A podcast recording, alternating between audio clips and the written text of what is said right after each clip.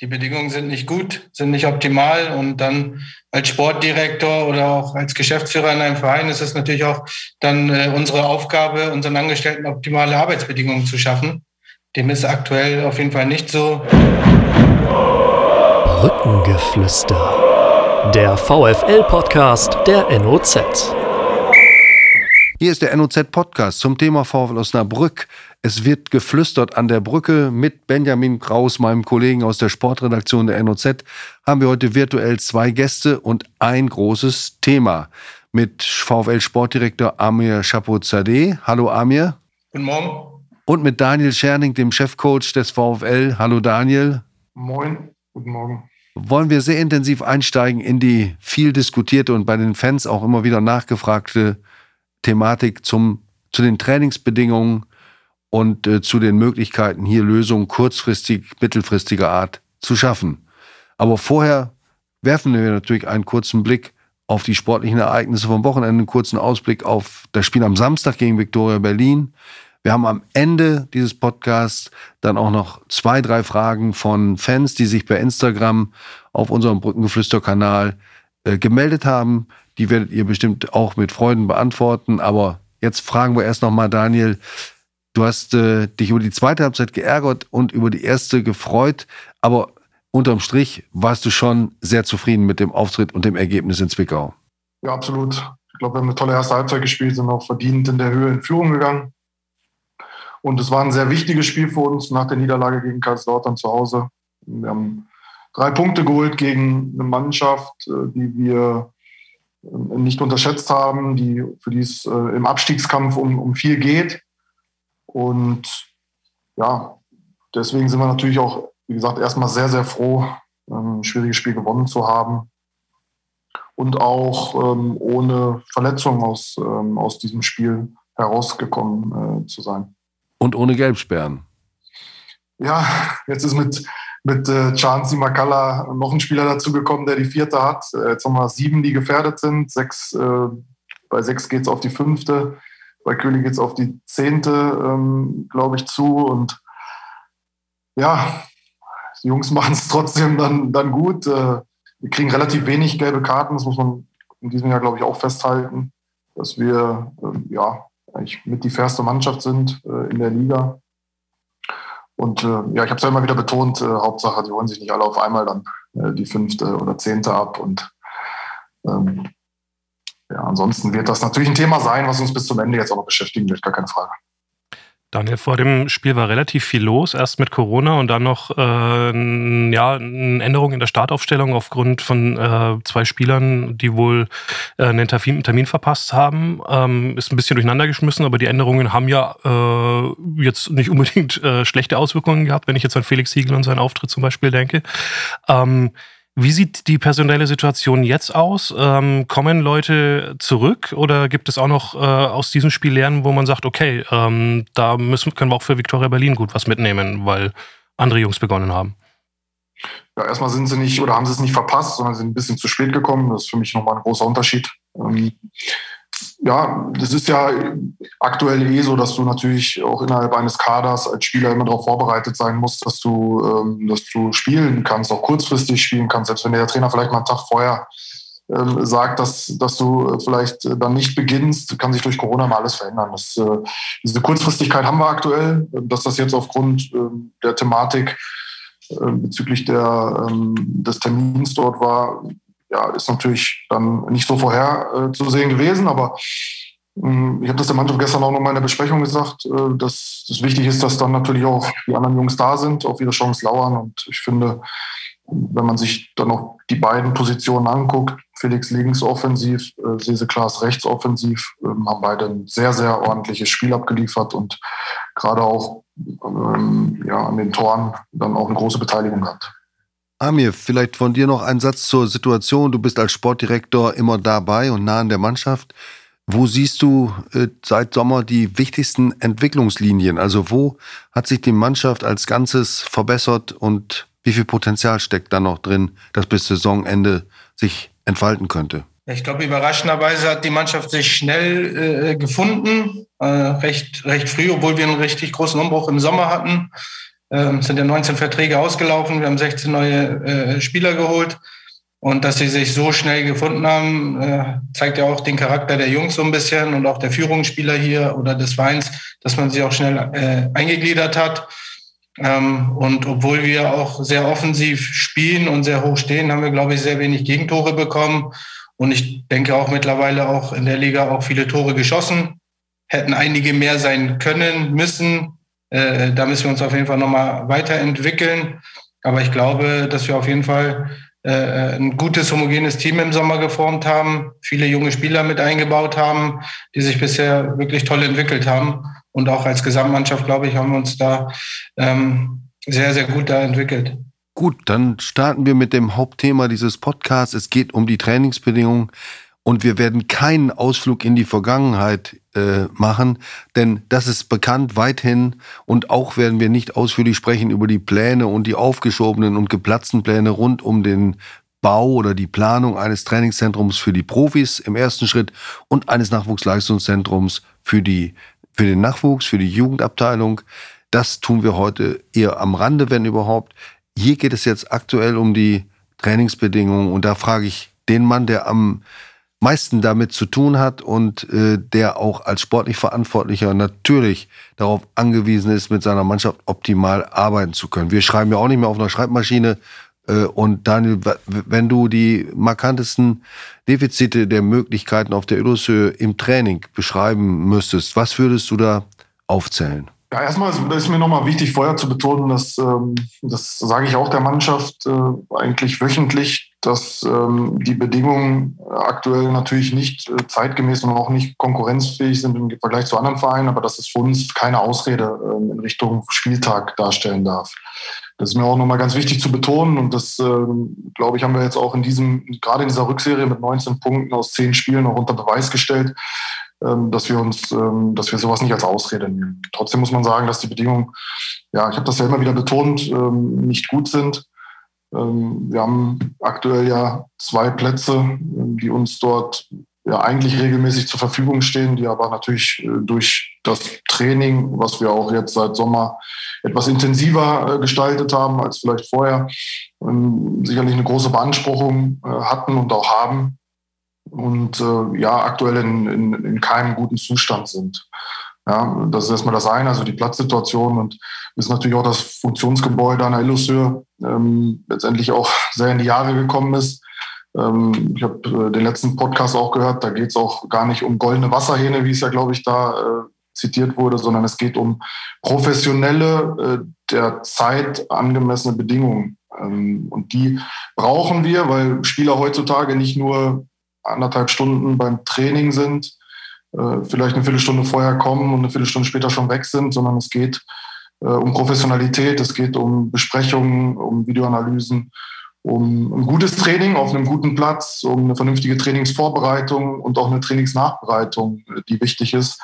Ähm, und das sieht man, glaube ich, auch an unserer, anhand unserer Verletzungszahlen, die sehr, sehr niedrig sind, gerade im muskulären Bereich dass wir dort sehr, sehr viel Wert drauf legen. Aber dafür braucht man natürlich auch gute Möglichkeiten. Und ja, die sind bei uns dann sicherlich nicht mehr, nicht mehr der Zeit angemessen. Lass versuchen, ein bisschen ins Detail einzusteigen. Du hast gerade gesagt, zwei Plätze stehen zur Verfügung, ähm, was ja auch öfter mal kritisiert wird. Erste Detailfrage sind die Maße äh, des Platzes, zumindest sind die Thema. Ähm, auf der Illusoy äh, scheint es ja so zu sein, dass die nicht den Maßen im Stadion entsprechen. Frage an den Trainer, warum ist das eigentlich ein Problem? Ja, es ist sicherlich kein Problem, wenn mal irgendwo ein Meter fehlt ähm, oder so. Also da liege ich jetzt auch nicht äh, den den absoluten Wert darauf, dass da jeder, jeder Platz äh, genau Zentimeter genau abgemessen ist auf das, was uns im Stadion erwartet. Weil auswärts müssen wir theoretisch auch ein, gewisse, ein gewisses Maß an, äh, an Platzveränderung, was, was das Maß betrifft, dann ähm, ja, äh, annehmen. Äh, aktuell ist es so, dass, dass einer ja dieses Normmaß, Normmaß äh, besitzt, äh, der zweite nicht. Und das macht es dann natürlich auch schwierig, gerade wenn man wechseln muss, wenn man den äh, ersten den normal, normalen Platz äh, schonen muss ähm, oder auch schonen will, dann ist das natürlich äh, problematisch auf einem anderen Platz, der deutlich, ähm, deutlich in der Breite deutlich weniger äh, Meter besitzt äh, wie normal.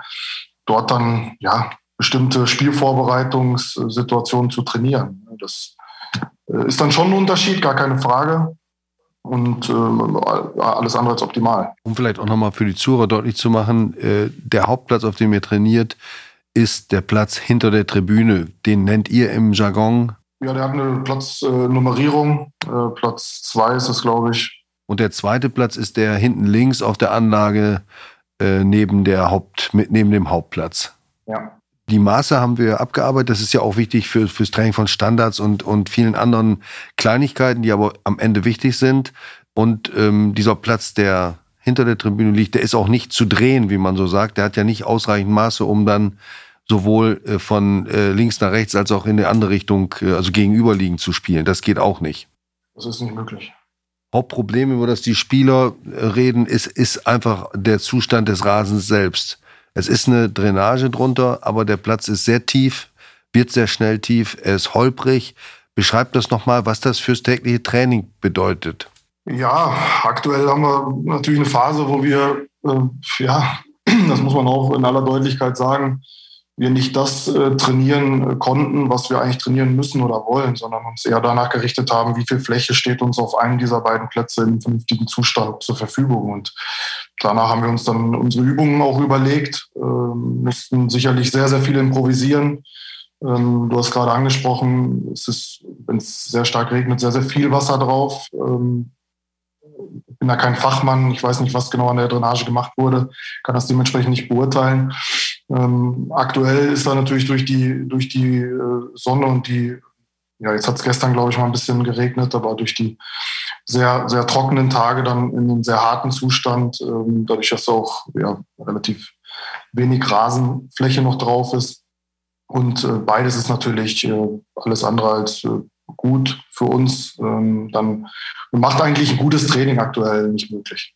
Ähm, Amir, du bist jetzt äh, seit einem Jahr, etwas mehr als einem halben Jahr, dreiviertel Jahr fast schon beim VfL, hast den Vergleich auch ein bisschen zu deinen vorherigen Stationen.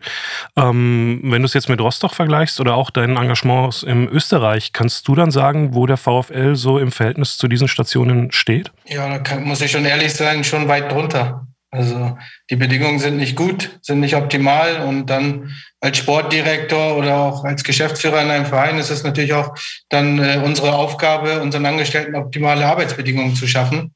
Dem ist aktuell auf jeden Fall nicht so. Ich durfte euch ja auch schon vor ein paar Monaten mal äh, in mein Büro einladen, beziehungsweise in meinen Container einladen. Also lauter solcher Dinge, die sind einfach äh, ähm, nicht optimal für einen äh, Profifußballverein. Ähm, und, und da haben wir einige Aufgaben vor der Brust, die wir einfach auch bewältigen müssen, um, ich will auch gar nicht so weit gehen, jetzt nach Rostock oder, oder nach Österreich. Wir brauchen nur hier äh, in, in, die, in die Region zu gucken, äh, zu, zu Vereinen, die, die nicht weit weg sind in, äh, äh in Osnabrück. Äh, wenn ich jetzt zum Beispiel Paderborn sehe, ähm, da müssen wir halt gucken und aufpassen, äh, dass wir nicht dann bezüglich unserer Infrastruktur dann zu weit ins Hintertreffen geraten.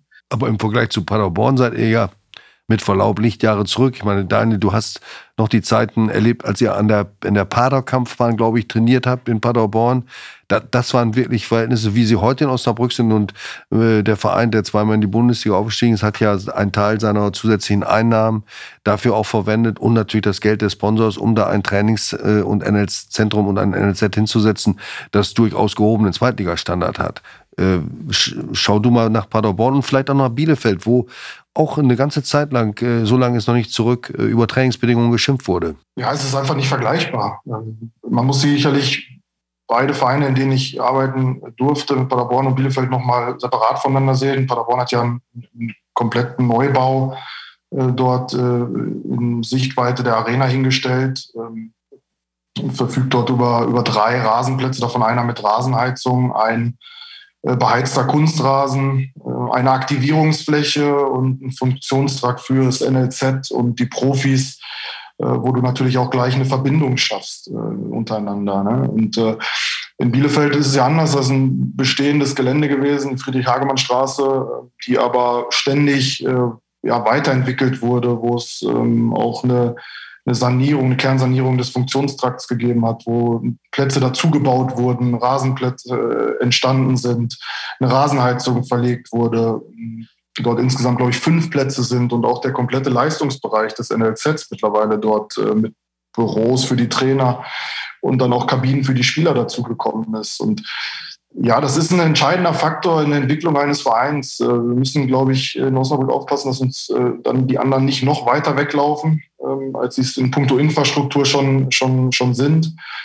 Ähm, wir haben ja, als ich im Sommer hier angefangen bin, ähm, haben wir uns natürlich auch so über, über das letztjährige Zweitliga-Jahr aus beiden Perspektiven ausgetauscht. Also einmal aus der, der VfL-Perspektive mit dem Abstieg und dann auch aus der Paderborner Perspektive.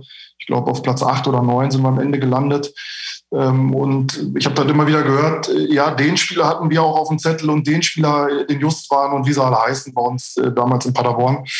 Ähm, und ich glaube, dass finanziell auch gar nicht so viel zwischen den beiden Vereinen war, aber die Perspektive eines, eines Trainingsgeländes, einer ähm, guten Möglichkeit, sich über diese, über diese Infrastruktur auch weiterzuentwickeln, die sehen ja die Spieler auch. Und du hast dann einfach gemerkt, dass dort eine, viele Überschneidungen in der Sichtweise von Spielern da waren ähm, sich aber die Mehrzahl an Spielern einfach für den SC Paderborn in dem Fall entschieden haben. Und äh, dadurch glaube ich auch, dass ein wichtiger äh, Faktor für Paderborn war, sich in der zweiten Liga dann äh, zu entwickeln, zu stabilisieren. Ähm, und ja, wenn man sich dann die, die, die letzten Jahre hier beim VfL anguckt, äh, dann glaube ich, ist diese, dieses fehlende Trainingsgelände auch einfach ein Grund dafür, aus meiner Perspektive, der jetzt im Sommer dazugekommen ist, dass man in den letzten zehn Jahren auch nur zwei Jahre in der zweiten Bundesliga war. Amir, spürst du das schon in Vertragsgesprächen, die du geführt hast seit Sommer, äh, dass äh, die Trainingsbedingungen eben Thema sind, die dann negativ ausschlagen und deinen Job eben schwieriger machen, Spieler zu überzeugen, hier hinzukommen oder zu halten? Ja, definitiv. Deswegen haben wir auch alle Gespräche seit Sommer bisher an der Bremer Brücke geführt. Raffiniert bist du, das muss man sagen. Weil man damit punkten kann, einfach, ne? Auf jeden Fall. Äh, mit dem Stadion, wo es liegt, wie es liegt, mit unseren Fans, da können wir immer äh, punkten. Aber ähm, nichtsdestotrotz, Daniel hat es ja auch erwähnt, äh, kommen die Spieler dann mit ihren Beratern, manchmal vielleicht mit den Eltern, um sich diese Dinge dann auch vor Ort anzusehen, um dann auch in ihrer Entscheidungsfindung da diese Dinge abzuwiegen. Und ähm, ja, ich sage halt immer, du, lass uns an der Bremer Brücke treffen. Ähm, das Trainingsgelände ist 15 Minuten weiter entfernt. Wenn wir jetzt durch die Stadt fahren etc., dann haben die meisten eh schon keine Lust. Ähm, von daher, ja, darf ich gar nicht so laut sagen, aber das, das kann nicht der Weg sein. Ne? Also du bist der Sportdirektor und damit derjenige, der dann auch den Unmut oder den Ärger von Trainern und Spielern über die Bedingungen abbekommt und zumindest hautnah spürt. Dass äh, Fußballprofis sind äh, oft äh, auch haben leicht dievenhaftes Verhalten. Ich will es nicht übertreiben, aber natürlich, Stimmung spielt eine Rolle in einer Mannschaft. Und wer ungern zum Training kommt oder sich über sowas ärgert, der ist schon ein kleines bisschen gehemmt oder missgestimmt. Das landet bei dir. Was kannst du jetzt, um die Kurve zurück zur aktuellen Situation zu nehmen, konkret tun oder was tust du, um Tag für Tag um bessere Trainingsmöglichkeiten zu kämpfen? Was habt ihr gemacht? Ihr seid nach Gretisch gegangen? Ja, auch an dieser Stelle will ich einfach mal unserem Trainerteam und auch der Mannschaft äh, will, ich auch mal loben, dass sie sich da keine Alibis in der Situation äh, suchen. Äh, natürlich auch äh, in dem einen oder anderen Gespräch äh, mit mir ähm, auch mal gucken, dass wir offen über diese Themen reden. Aber da nehmen Sie diese äh, Bedingungen aktuell hervorragend auch an, äh, obwohl man sagen muss, ja, dann trainierst du an der Illushöhe, dann wird die Illushöhe gesperrt, eigentlich bis Mai. Dann fährst du nach Gretisch, äh, spürst dort den Unmut äh, der Vereine oder des Vereins, der dort ist. Da wird dann geschimpft, gemeckert, da fühlst du dich dann noch nicht äh, willkommen. Äh, und dann musst du wieder irgendwo ausweichen äh, nach Lotte also es hat für mich nichts mit Profifußball zu tun. Und äh, ja, meine Aufgabe äh, natürlich äh, um, um, um diese Dinge, was ich auch am Anfang gesagt habe, ich möchte irgendwo entwickeln, weiterentwickeln und dabei mitwirken. Ähm, da führen wir oft Gespräche mit Michael äh, und, und äh, Michael ähm, ist auch da. Michael Welling. Genau, Michael Welling, der da auch äh, total der hinter ist dann, und, und die Dinge dann auch bei der Stadt anspricht, äh, damit wir da äh, auch mal Lösungen irgendwann finden, ne? ähm, äh, für die, dass wir da pragmatische Lösungen für die Situation auch finden. Ne? Ähm, ich kriege das auch oft mit oder ich höre immer, äh, es hört sich immer schön an, dass der VfL Osnabrück ein Leuchtturm äh, ist. Äh, es klingt immer alles ganz gut, aber ja, es muss auch immer äh, Licht im Leuchtturm sein, äh, damit er auch seinen Zweck erfüllt. Ne? Wie ist es denn, jetzt hast du gerade schon bei Lotte gesagt, dazu gekommen, dass ihr beim SC Halen gelandet seid jetzt, nachdem ihr halt ja erst in Gretisch wart und jetzt dort auf ja einer ganz schönen Anlage, so wie ich es im Kopf habe, trainieren könnt? Ja, also es war halt auch so, dass, wie gesagt, der oder die Plätze an der Illustrator dann gesperrt waren ähm, und, und äh, wir dann äh, geguckt haben, wo es in der Stadt noch möglich ist, auf welcher städtischen Anlage. Dann haben wir in Gretisch äh, auch trainieren dürfen, aber da können oder dürfen wir auch nicht jeden Tag trainieren, damit auch da der Platz etwas noch geschont werden kann.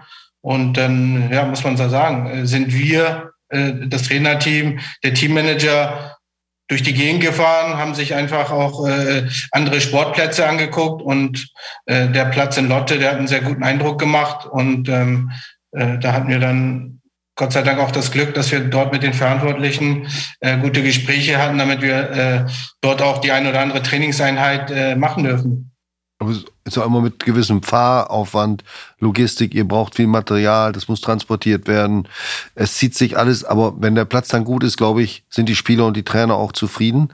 Was, ähm, wenn wir jetzt mal auf die aktuelle Saison gucken, der VfL hat immer noch eine Chance auf Platz zwei oder drei. Und vier ist ein ebenso lohnenswertes Ziel. Die Qualifikation für den DFB-Pokal ist damit verknüpft. Ähm, es geht also um viel. Was könnt ihr noch alles tun oder was, wo erwartet ihr vielleicht auch noch konkrete Unterstützung, dass in den nächsten Wochen, in denen die Plätze nur eingeschränkt nutzbar sein werden oder schlechter sind, doch gut trainieren könnt?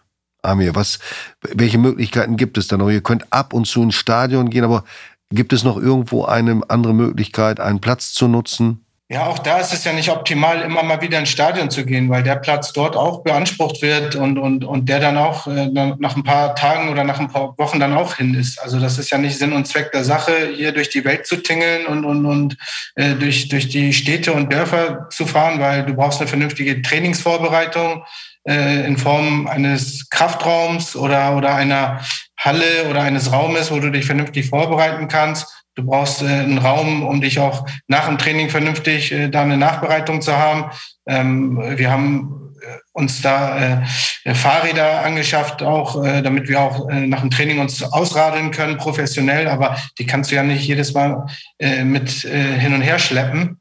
Ähm, und, und von daher, ähm, ja, ich sage ja, diese ganzen äh, Träume für die Lösung in ferner Zukunft bringen uns einfach da nicht weiter, weil die Probleme haben wir jetzt. Genau, aber was kann zum Beispiel auf der Illusion ganz, ganz kurzfristig äh, passieren, damit, damit es äh, ähm, in den nächsten Wochen dort vernünftig trainiert werden kann? Ja, ich meine, wir haben ja da faktisch auch äh, nur eineinhalb Plätze. Ich kenne es ja auch von anderen Vereinen, die dann zwei Plätze haben mit normalen Maßen, die dann im Sommer den einen Platz äh, oder auf den einen Platz trainieren, im Winter auf den anderen, den im Winter dann hinmachen und äh, den wieder, äh, den sie im Winter beansprucht haben, im Sommer wieder äh, vernünftig pflegen. So, aber das haben wir ja auch an der Illusion nicht. Und da gibt es noch einen groß, großen Platz, äh, wo die äh, Laufbahn drum herum ist, aber der hat äh, halt gar keine Drainage. Das heißt, sobald es regnet, ist der auch hin. Ähm, ja, was passieren muss, ist, dass wir einfach schnellstmöglich da eine pragmatische Lösung finden. Und äh, ich bin da auch mit äh, Michael Welling auch einer Meinung, dass wir, oder da sind wir uns auch einig, dass wenn wir dann was machen, dass es dann auch nachhaltig und vernünftig ist. Und da brauchen wir auch, wie Daniel das gesagt hat, keinen Luxus, keine goldenen Hähne, äh, einfach nur gute, vernünftige Trainingsbedingungen und äh, in Form eines guten oder vernünftigen Funktionsgebäudes äh, in Form von mindestens zwei Plätzen und äh, dass wir uns da auch abschotten können. Äh, auch dort und können wir auch nicht unter Ausschluss der Öffentlichkeit trainieren, was wir auch gerne das ein oder andere Mal machen würden, dass wir uns äh, einen Tag vorm Spiel oder zwei Tage auch mal abschotten, um Dinge nochmal einzustudieren. Das geht auch an der Illusion nicht. Das heißt, wenn überhaupt, muss man da auch wieder ausweichen und ins Stadion gehen. Aber das hatte ich auch schon mal erwähnt, das ist auch keine Dauerlösung. Ach, guter Punkt, der jetzt auch noch angeklungen ist. Das wäre nämlich meine nächste Frage tatsächlich gewesen, inwiefern diese öffentlich zugängliche Sportanlage dann ja auch eine Rolle spielt. Heißt also auch, äh, dass äh, stellenweise problematisch äh, Möglichkeiten an der Illusion begrenzt. Ich würde jetzt gerne mal Harald Pistorius zitieren ähm, der vor äh, etwa einem Jahr einen Artikel gemacht hat, wo es darum ging, die Trainingsbedingungen in der zweiten Liga zu vergleichen, äh, damals noch. Ähm, und da hat der VfL klar am schlechtesten abgeschnitten, wen wundert's. Ähm, am ehesten kam vielleicht noch der SV Sandhausen dran. Ähm, zwei Rasenplätze dort, ein Kunstrasen mit Licht, ohne Heizung. Genutzt werden die Funktionsräume im Stadion. Das ist der Absatz zu dem Verein. Äh, daraus ergeben sich zwei Fragen. Ami, erstmal in, auf der Ölushöhe gibt es auch einen Kunstrasen. Warum spielt der keine Rolle? Kann auch Daniel gerne beantworten. Ähm, und die zweite ist, ähm, wäre das so das Minimalprogramm? Zwei Rasenplätze, ein Kunstrasen, wenn man mal rein auf die Platzsituation geht? Ja, das wäre auf jeden Fall schon mal ähm, ein guter Schritt. Aber auch im Winter ähm, jeden Tag auf Kunstrasen zu trainieren, ist auch nicht optimal für, für, für Verletzungen, für, für, für die Gelenke, für den Rücken, für den einen oder anderen Spieler, der auch schon im äh, fortgeschrittenen Alter ist. Äh, das merkst du dann äh, spätestens, wenn du zwei Wochen drauf trainiert hast. Und ähm, ja, da muss man dann auch immer gucken, dass man einen guten Kunstrasen hat, äh, der, der neu und modern ist, dass du da auch drauf ausweichen kannst. Und das ist der auf der Illusion gerade nicht, glaube ich, richtig? Genau. Aber Daniel, grundsätzlich ist der Kunstrasen für Profis in aller Welt keine echte Alternative. Kannst du das vielleicht nochmal erläutern, äh, wo, warum das so ist? Ja, weil du einfach, natürlich je älter der Kunstrasen auch ist, desto höher ist natürlich die Verletzungsgefahr. Du hast grundsätzlich erstmal eine sehr hohe Verletzungsgefahr, wenn du zwischen Rasen und Kunstrasen immer wieder wechselst. Das ist, ähm, geht natürlich auf die Gelenke, es geht ähm, gerade auch in den äh, Leisten- und Adduktorenbereich. Ähm, da hat man auch äh, im Nachwuchs, äh, glaube ich, gibt es dort viele Spieler, die, die aufgrund von, von Adduktoren, von Leistenproblemen dann lange ausfallen. Und eins ist ja auch klar, wir, wir sind ein Profiverein, wir sind kein Oberliga-Club, sondern wir sind ein Profiverein und wir müssen es schaffen, dass äh, die Profimannschaft ein Jahr oder über die gesamte Saison, nicht ein Jahr, über die gesamte Saison ähm, auf vernünftigen Rasenplätzen trainiert. So, das ist Punkt. Da, da gibt es auch aus meiner Sicht gar keine Diskussion drüber, da auf, auf Kunstrasenplätze ähm, auszuweichen. Ja, die Spieler sind das Kapital des Vereins.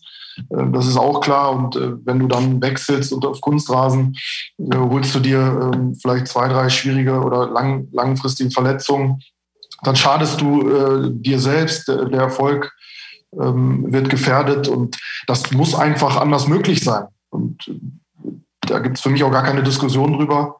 Ähm, unter mir wird es das auch nur im, im, absoluten Notfall geben, wenn es friert, weil diese, da können wir aktuell nichts ändern, dass wir eine Rasenheizung, die werden wir jetzt nicht hinzaubern können.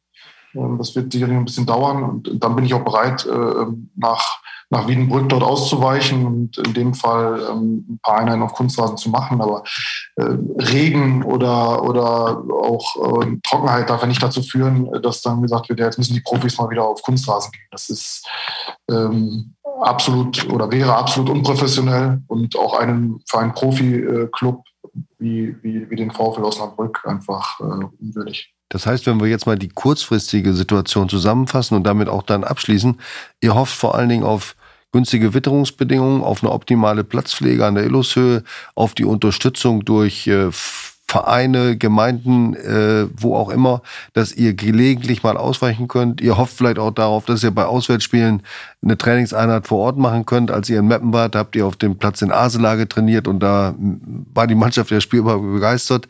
Ihr müsst also weiter improvisieren. Mehr kann man in den nächsten vier, fünf Wochen, in denen es um viel geht, wohl nicht tun. Nein, das Prinzip Hoffnung ist sicherlich immer ein, ein sehr schlechtes, äh, aber darum geht es aktuell. Wir müssen, müssen hoffen, wir, wir müssen reisen, wir müssen, äh, diese Woche haben wir drei Trainingseinheiten an drei verschiedenen Standorten. Ähm, ihr habt es vorhin angesprochen, was nicht nur logistisch erstmal eine riesen Herausforderung ist, du hast aber auch immer einen anderen Platz wieder. Äh, der eine ist natürlich äh, tiefer, der andere ist ein bisschen härter. Du hast keine Möglichkeiten, dort Besprechungen abzuhalten, Videoanalysen zu machen, ähm, etc. Und du hast auch einfach keine Heimat und äh, aktuell. Und, und darum geht es ja, dass wir, dass wir da einen Ort haben, wo wir, wie gesagt, eine ganze Saison über trainieren können, vernünftig trainieren können. Ähm, ihr habt vorhin nach, nach Mindestanforderungen äh, gefragt. Das, das sind einfach ähm, zwei Rasenplätze, wovon einer natürlich eine Rasenheizung äh, im Optimalfall haben muss. Es, es muss eine, eine, Aktivierungsfläche da sein, dass du auch dort vernünftig äh, in, in, im physischen Bereich arbeiten kannst. Also Aktivierungsfläche bedeutet eine, eine, eine Rasenfläche, auf der äh, spezielle Übungen gemacht werden können, Kleinfeld äh, möglicherweise gespielt werden kann, Fußballtennis oder so etwas. Ja, genau, aber das muss auch ein Fußballplatz sein und darf nicht die Wiese nebendran sein. Also, ja, ja, das da, da, da geht es dann auch darum, dass auch so ein Platz eine vernünftige Struktur hat und dann natürlich auch äh, ja auch vor- und nachbereitet werden muss. Und ähm, er muss nur nicht die Normmaße haben, die dann. Nein, und da geht es auch, nochmal, da geht es da geht's gar nicht äh, in so, bei so einer Fläche drum, sondern da geht es dann eher darum, auch bestimmte Inhalte dort abzuhalten, die dann wieder andere Plätze schon, oder die Hauptplätze schon. Und da sind wir ja sicherlich bei den Mindestanforderungen, was die Plätze betrifft. Ähm, und das Funktionsgebäude ist dann sicherlich nochmal auch für sich betrachtet trotzdem Thema. Ami hat es ja schon äh, angesprochen. Daniel, wie ähm, eng sitzt da die Mannschaft äh, momentan so aufeinander, kann man sagen, in den äh, beengten Räumlichkeiten, die ihr da nutzt? Das ist ja auch äh, gerade jetzt in den letzten Monaten und Jahren Thema gewesen, weil Corona auch noch dazu gekommen ist und es ist ja noch mal schwerer, auf Abstand zu gehen. Ja, es ist eine große Herausforderung, natürlich, weil wir ähm, auch, auch jetzt durch die Corona-Zeit natürlich die Mannschaft trennen müssen in puncto Kabinen. Wir haben aber eigentlich nur eine, die uns gehört. Äh, dann gehen wir wieder in den anderen Trakt, wo dann auch wieder, dadurch, dass natürlich eine, Anlage auch für Breitensport ist, andere Leute auch äh, irgendwo sich umziehen wollen, die dort äh, ihre, ihre Einheiten machen möchten. Wir haben einen sehr, sehr kleinen Kraftraum, in dem du gar kein Krafttraining mit der gesamten Gruppe aktuell unter Corona-Bedingungen machen kannst. Äh, dadurch müssen wir ausweichen in die OTB-Turnhalle, die uns freundlicherweise dafür dann aktuell auch immer zur Verfügung gestellt wird. Also da schon mal ein Riesendank an, an den Verein und die, die Leute, die uns das dann zur Verfügung stellen. Das hilft uns aktuell dann schon äh, sehr. Aber es ist, ja, es ist natürlich alles andere als äh, geräumig an der Illushöhe. Und das macht so bei Corona unter, unter Corona-Bedingungen natürlich auch nicht, nicht einfach. Gar keine Frage. Man kann es ganz einfach sagen, ich war dabei, als der Bau im Winter 84, 85 eingeweiht worden ist. Und der, da ist nichts angebaut worden, aber damals gab es einen Cheftrainer und äh, einen Freizeit-Co-Trainer und einen Masseur und einen Kader von 19 Spielern. Äh, wie das heute aussieht, weiß jeder. Ein Staff hat 10, 11 äh, Betreuer, Trainer, Physios. Es gibt einen Kader, der ist bei 24, 25. Also allein die Zahlen machen deutlich, wie eng es da oben geworden ist. Ja, du, du musst wachsen als Verein, auch in, infrastrukturell wachsen, weil sich die, die Bedingungen, die Anforderungen an eine Profimannschaft in den letzten zehn Jahren einfach unfassbar verändert haben. Und äh, wenn du in, in diesem Bereich stehen bleibst, dann die Welt dreht sich trotzdem weiter, der Fußball entwickelt sich weiter.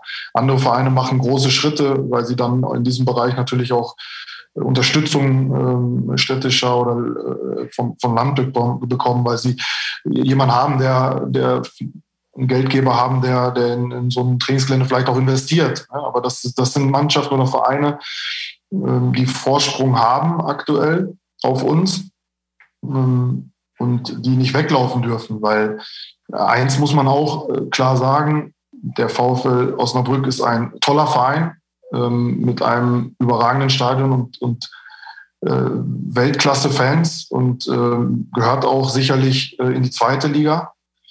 Aber man darf das nicht nur auf das reduzieren. Und äh, wir werden nicht nur aufgrund dessen äh, irgendwann hoffentlich ein etablierter Zweitligist sein, sondern wir müssen in puncto Infrastruktur äh, uns deutlich weiterentwickeln. Ähm, ansonsten wird das sehr, sehr schwierig. Wir gucken nochmal auf die mittelfristige Situation. Gehen noch mal zwei Schritte weiter. Äh, Benjamin Kraus und ich waren bei einem Termin mit der Oberbürgermeisterin Frau Katharina Pötter. Dort ist dann als Ergebnis gesagt worden, äh, dass die dass das Ziel ist, für die nächste Schlechtwetterperiode 22, 23 sozusagen, dem VfL einen, einen Trainingsplatz beheizt äh, zur Verfügung zu stellen, der dann auf der Anlage oder an der Stelle entstehen soll, an der dann in den nächsten Schritten ein Trainingszentrum, so wie es Amir und äh, wie ihr es beide eben beschrieben habt, dann entstehen soll. Also das soll dann ein kurzfristiger erster Schritt sein, der dann die Trainingsbedingungen verbessern würde und euch natürlich auch ein bisschen zum Shutteln zwingen würde. Aber das würdet ihr wahrscheinlich in Kauf nehmen, wenn das garantiert ist, dass dieser Platz ab Oktober, November nächsten, dieses Jahr, dieses Jahres zur Verfügung stünde. Ja, das ist äh, sicherlich klar wichtig und doch der eine Punkt. Äh, das andere ist dann natürlich, dass das auch dann nicht abgeschlossen ist, sondern dass der Platz dann ja natürlich nicht nur für einen Winter halten muss, sondern langfristig zur Verfügung äh, stehen soll. Und ähm, da dann natürlich auch das Thema nicht durch ist, äh, wenn dort, wenn dort, äh, wo auch immer dann ein Platz äh, erstmal entsteht. Das ist, es geht immer um Mittel- und, und Langfristigkeit, aber auch um kurzfristige Lösungen, was das Thema Platz äh, betrifft. Weil das ja auch äh, klar, je näher du irgendwo an der Mannschaft dran bist, desto wichtiger sind kurzfristige Bedingungen, kurzfristige Verbesserungen. Ähm, das betrifft uns Trainer, das betrifft die Spieler, äh, nochmal, die das überragend annehmen, alles. Aber auch natürlich trotzdem ähm, merkt man denen einfach auch eine Unzufriedenheit darüber an, dass wir einfach nicht vernünftig und gut trainieren können. Und sie trainieren sehr, sehr gerne. Äh, ich habe selten eine Mannschaft äh, in den äh, zwölf Jahren, in denen ich jetzt Trainer bin, gesehen, die, die so hungrig und gierig auf Trainingseinheiten ist. Aber es ist halt aktuell leider nur reduziert ähm, und unter Kompromissen möglich. Ähm, Amir, wenn man mal versuchen würde, so ein Drittliga-Ranking, so wie du es jetzt ein bisschen wahrgenommen hast, in der Liga zu erstellen, nur bezüglich der Trainingsbedingungen. Ich habe gerade schon mal ähm, Haralds Artikel zitiert, da war der VfL im Prinzip letzter in der zweiten Liga. Ähm, wo würde er sich denn in der dritten Liga ungefähr ansiedeln? Also ich habe jetzt nicht so den Überblick. Ich weiß, Kaiserslautern, super Trainingsbedingungen. Ähm, Kannst jetzt aber nicht von allen Vereinen sagen, ist der VfL ähm, noch Vorderfeld, eher Mittelfeld oder sogar in der dritten Liga eher Abstiegskandidat? Also in der zweiten Liga bin ich definitiv bei Harald. Das würde ich auch so bestätigen. Ähm, dritte Liga kann ich nicht einschätzen, weil ich nicht jeden Verein da kenne. Ähm, aber ich denke, auch da würde man nicht so gut abschneiden. Ähm, aber das ist jetzt auch nicht die Frage für mich. Die Frage für mich ist, äh, äh, möchte man den Profifußball hier, möchte man den Profifußball erhalten? Möchte man auch wieder äh, sich irgendwann in der zweiten Liga etablieren? Ähm, und das sind für mich die Fragen, um zu sagen, um auch nicht mehr dann viel zu sprechen oder viel zu reden, sondern auch mal Taten folgen lassen. Ähm, das wäre eigentlich äh, wichtig und auch bezüglich dem äh, Platz nochmal, bezüglich äh, einer Rasenheizung, ähm, was Thema ist. Auch da muss man gucken, dass man nachhaltig und öko ökologisch an die, an die Sache herangeht. Ähm, baut man da jetzt was, äh, wo vielleicht gar nicht das Trainingsgelände hinkommt? Äh, da muss man auch ehrlich sagen, das wäre auch äh, nicht sinnvoll. Äh, natürlich wollen wir äh, bessere Bedingungen, auch schnellstmöglich. Aber da äh, den Platz hinzubauen mit einer Rasenheizung, wenn später vielleicht dort nur der Breitensport ist, ähm, da wirft man meiner Meinung nach Geld aus dem Fenster. Also muss man gucken, dass man zeitnah, schnellstmöglich alle an einem Tisch an einer Lösung arbeiten und, und da auch diese Dinge dann auch zusammen angehen kurzfristig. Aber da muss ja Tempo drauf. Frau Pötter hat ja da die Planung ihres Vorgängers äh, gestoppt und das Projekt vom Kopf auf die Füße gestellt. Und äh, das heißt aber jetzt, dass zwei Dinge ja parallel ablaufen müssen. Es muss auf der einen Seite der Trainingsplatz entstehen, denn die Zusage steht auch, dass der VfL in der nächsten Saison diese Möglichkeit bekommt. Und gleichzeitig muss dann natürlich auch oder vorher festgelegt werden, wo soll der eigentlich entstehen, weil das der Standort des Trainingszentrums sein wird. Des Trainingszentrums für die Profis und auch um das nochmal zu wiederholen, Benny, wir sind ja in dem Thema drin, die, ähm, äh, das NLZ, das wird auf jeden Fall, und man hat sich zunächst mal verabschiedet von dem Plan, Trainingszentrum der Profis und Nachwuchsleistungszentrum auf eine Fläche zu machen. Das ist, äh, glaube ich, sinnvoll, ökonomisch, ökologisch und ähm, das ähm, verschafft auch die, dem, dem, den Profis den, die Chance, sehr schnell jetzt zu einer Lösung zu kommen. Aber viel Zeit bleibt da nicht mehr. Äh, ich bin kein Experte, aber im April sollte man dann schon mal äh, detailliert in die Planung einsteigen und äh, die Baumaßnahmen planen. Ja, und wir, wir sind ja auch als äh, Vereinsverantwortliche im Verein auf dem Boden der Tatsachen. Wir suchen ja nicht mal nach einer Traumlösung, sondern streben eine zügige und auch ähm, gute Umsetzung an. Und ich denke, dass alle Verantwortlichen das halt eben so sehen. Und dann bin ich auch so zuversichtlich, dass das Jahr 22 äh, dann ähm, das Jahr des Machens dann wird. Das ist, das ist zu hoffen. Ich habe noch eine Frage auf meinem Zettel, die äh, hast du Amir schon ein bisschen angedeutet vorhin. Da geht es um den Platz im Stadion, den ihr nutzt, um erstens mal äh, abseits der Öffentlichkeit trainieren zu können und zweitens auch überhaupt äh, die Einheiten äh, durchführen zu können in der Zahl, wie sie eben notwendig sind, weil es halt nochmal ein weiterer Platz ist. Ähm, Frage, wieso ist der Platz da eigentlich noch so gut? Was macht ihr da? Das ist ja eigentlich erstaunlich, wie äh, äh, gut das Spielfeld ist, das ihr ja auch braucht für eure Spielweise. Das ist ja auch nochmal so ein Punkt. Ähm, äh, schlechter Platz kommt euch nicht unbedingt entgegen. Ähm, gehen die Jungs da nur mit Tausendfüßlern drauf, Daniel? Oder äh, was, äh, was passiert da im Stadion? Ja, die Jungs gehen nicht mit tausend Füßen drauf, nee. Im Gegenteil. Ja, gut, es ist natürlich äh, wichtig, dass, dass, dass der Platz gepflegt wird, dass er nachbereitet wird. Äh, wir haben da, glaube ich, ähm, sehr, sehr gute und willige Greenkeeper dann am Start und äh, das muss man auch sagen, dass er in einem, in einem vernünftigen Zustand ist. Jetzt glaube ich, irgendwann wird das Wasser auch wieder dann frei sein, sodass er dann auch die nötige Flüssigkeit bekommt. Und ja, das ist äh, aktuell so, dass wir maximal einmal in der Woche dorthin gehen können und wollen, äh, um den Platz natürlich ja, nicht, nicht zu sehr zu beanspruchen, dann auch äh, Einheiten zu machen unter Ausschluss der Öffentlichkeit. Es ist aktuell wirklich die einzige Möglichkeit, auch mal im 11 gegen 11 auf einem normalen Platz Fußball zu spielen unter der Woche. Und ähm, da sind wir erstmal froh drüber, aber auch das ist äh, keine Lösung. Und äh, muss ich auch sagen, habe ich in, äh, in den beiden Vereinen, in denen ich vorher gearbeitet habe und äh, jetzt auch seit zwölf Jahren als Trainer unterwegs bin, vorher nicht gehabt, dass du so oft ins oder dass du überhaupt ins Stadion musstest. Das ist eigentlich ein Platz, der natürlich dann auch nur Richtung Spieltag zur, äh, zur Verfügung stehen sollte und dementsprechend in einem optimalsten Zustand äh, sein soll. Ihr ähm, spielt einen gepflegten Ball, ähm, da sind äh, Holperpisten dann oft äh, kontraproduktiv. Ähm, inwiefern ähm, hast du denn schon auch öfter mal, ähm, also abseits von Detailjustierungen, auch abhängig vom Gegner, die Gedanken machen müssen, aufgrund der Bedingungen, dass man vielleicht sogar die Spielweise grundsätzlich ein bisschen ändert, umstellt? Oder ist das gar kein Thema? Ja, doch. Wir sind ja auch nicht so blauäugig und sagen, wir haben Fußball erfunden und äh, werden jetzt nur in dieser Liga versuchen, Hacke Spitze 1, 2, 3 zu spielen, sondern wir müssen einfach auch uns natürlich auch bestimmte äh, Spielsituationen ähm, in der Lage sein, uns darauf einzulassen. Wir wollen auch eine gewisse Variabilität in unserem Spiel haben. Also nicht nur äh, flach und kurz hinten spielen, sondern dann auch gezielt mal äh, Pressing zu aktivieren und zu überspielen. Wir haben vorne auch äh, Jungs, die sehr, sehr gut in der Luft sind, mit, gerade mit, mit Heidi in vorderster Front. Und das ist einfach ein wichtiger Faktor in unserem Spiel. Aber richtig ist es auch, dass wir das natürlich dann auch äh, ein bisschen vom Platz abhängig machen müssen, äh, hin und wieder. Ja, das ist, äh, ist dann auch der Fall. Haben, klar, Lotte ist ja auch so ein Thema. Da ist der Platz durch die Doppelbeanspruchung äh, der Sportfreunde und des SCFs natürlich auch nicht in einem guten Zustand. Und ähm, da war es ja auch so, dass wir dann gesagt haben, okay, wir müssen jetzt einfach äh, nochmal gezielter auf lange Bälle gehen, äh, zweite Bälle aufsammeln und dann das Spiel entwickeln. Also auch da muss man ja sagen, dass, dass der Charakter und auch äh, die, der Kader insgesamt, also der Charakter der Jungs und der Kader insgesamt auch darauf ausgerichtet ist, genau äh, beides zu machen.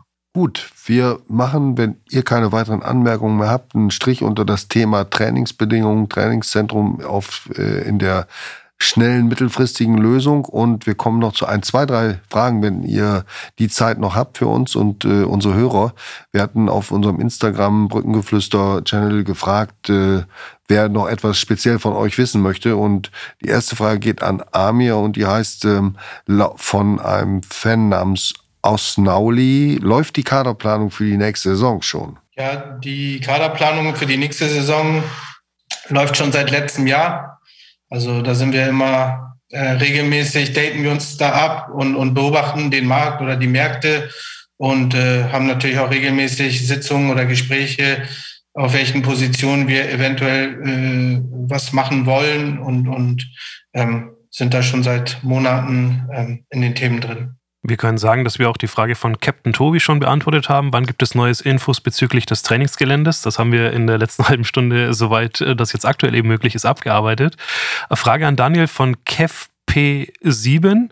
Äh, wie wichtig ist Mark Heider für das Osnabrücker System und die Spielausrichtung? Ja, Heidi ist erstmal ein ganz wichtiger Faktor natürlich unseres Kaders als Kapitän, ein erfahrener Spieler, der ja, viele Spieler auf Zweit- und Drittliganiveau das natürlich schon in seinen Knochen hat und äh, da einfach auch jedes Mal in jedem, in jedem Training, in jedem Spiel vorweggeht. Das ist auch wichtig, gerade für jüngere Spieler, äh, bei einem Mitte 30-Jährigen zu sehen, äh, was er dann noch jeden Tag aus sich rausholen kann. Ähm, er ist äh, zentral vorne natürlich sehr, sehr wichtig. Ich habe es vorhin angesprochen, für unser Spiel auch gerade eine Variabilität äh, mit reinzubringen sehr stark in der Luft.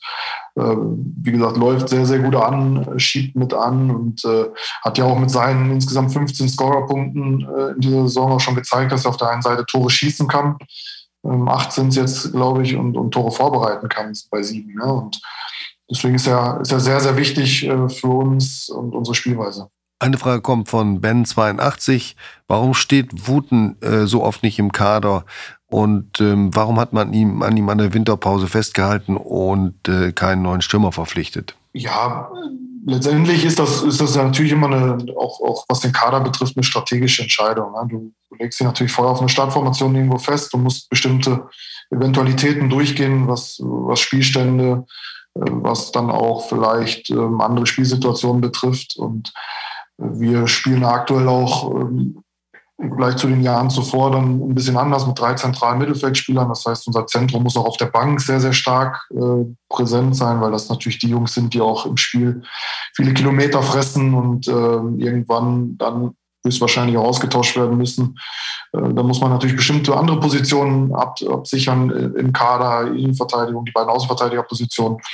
Und vorne ist es dann äh, sicherlich ja auch, auch so, dass du dann nicht mehr so die Quantität äh, mit reinnehmen kannst. Und da haben wir uns in letzter Zeit dann einfach auch für andere Spielertypen, eher für Felix Siegel und, und Sören Bertram äh, entschieden, weil sie ein bisschen variabler sind.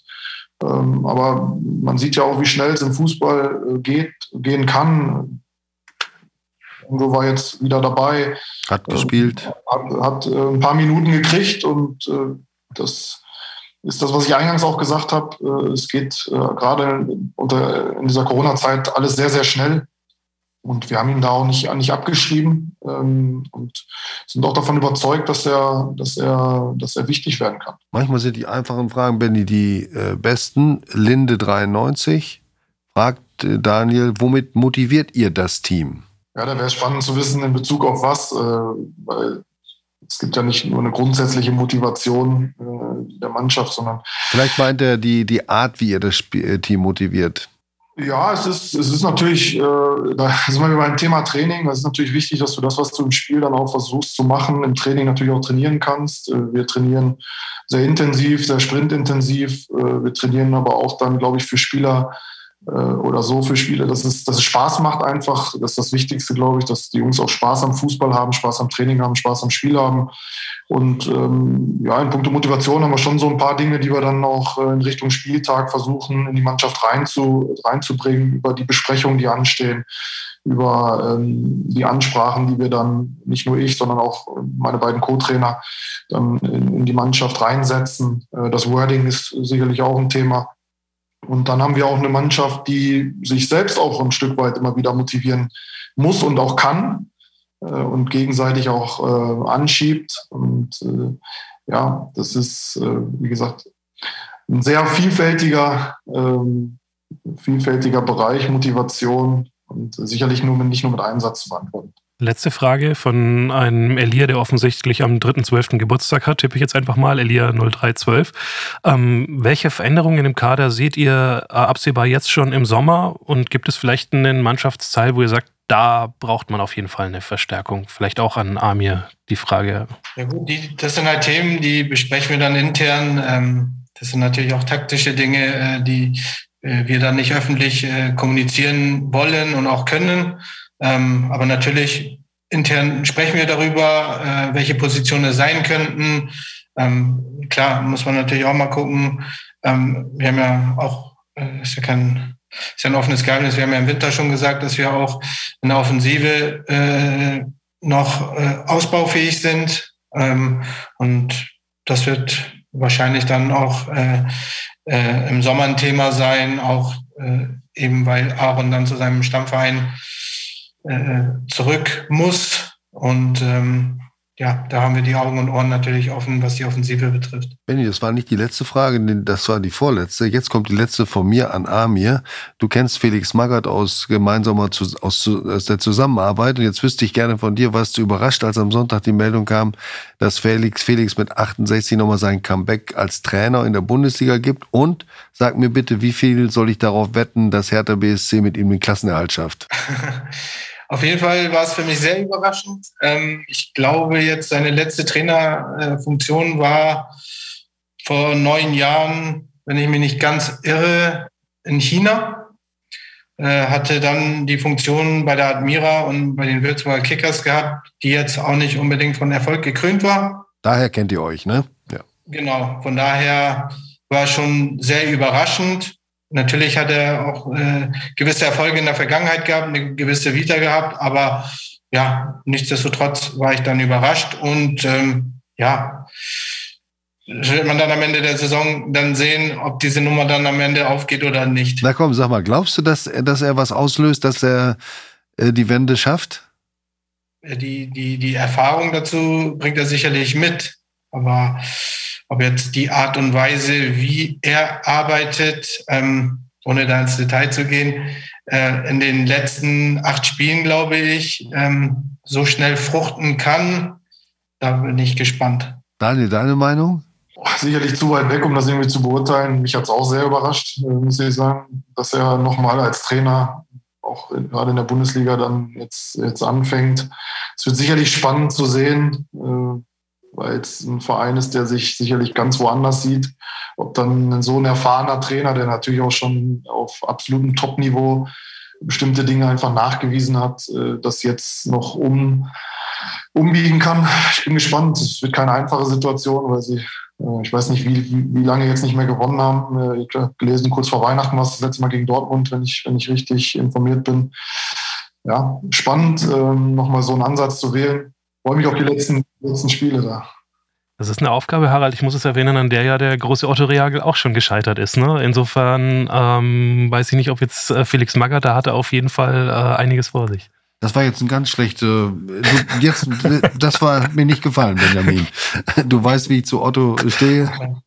Wie ist denn deine Meinung, Harald? Also ich traue ihm das zu. Ich, ich glaube, dass er, äh, dass das auch von ihm von innen heraus nochmal die ganz große Möglichkeit ist, nachdem er doch recht viel Kritik hat einstecken müssen. Er hat das ja auch ein bisschen vorbereitet mit dem großen Interview im Kicker und hat nochmal ausgebreitet, was er alles kann und dass er noch nicht zum alten Eisen gehört.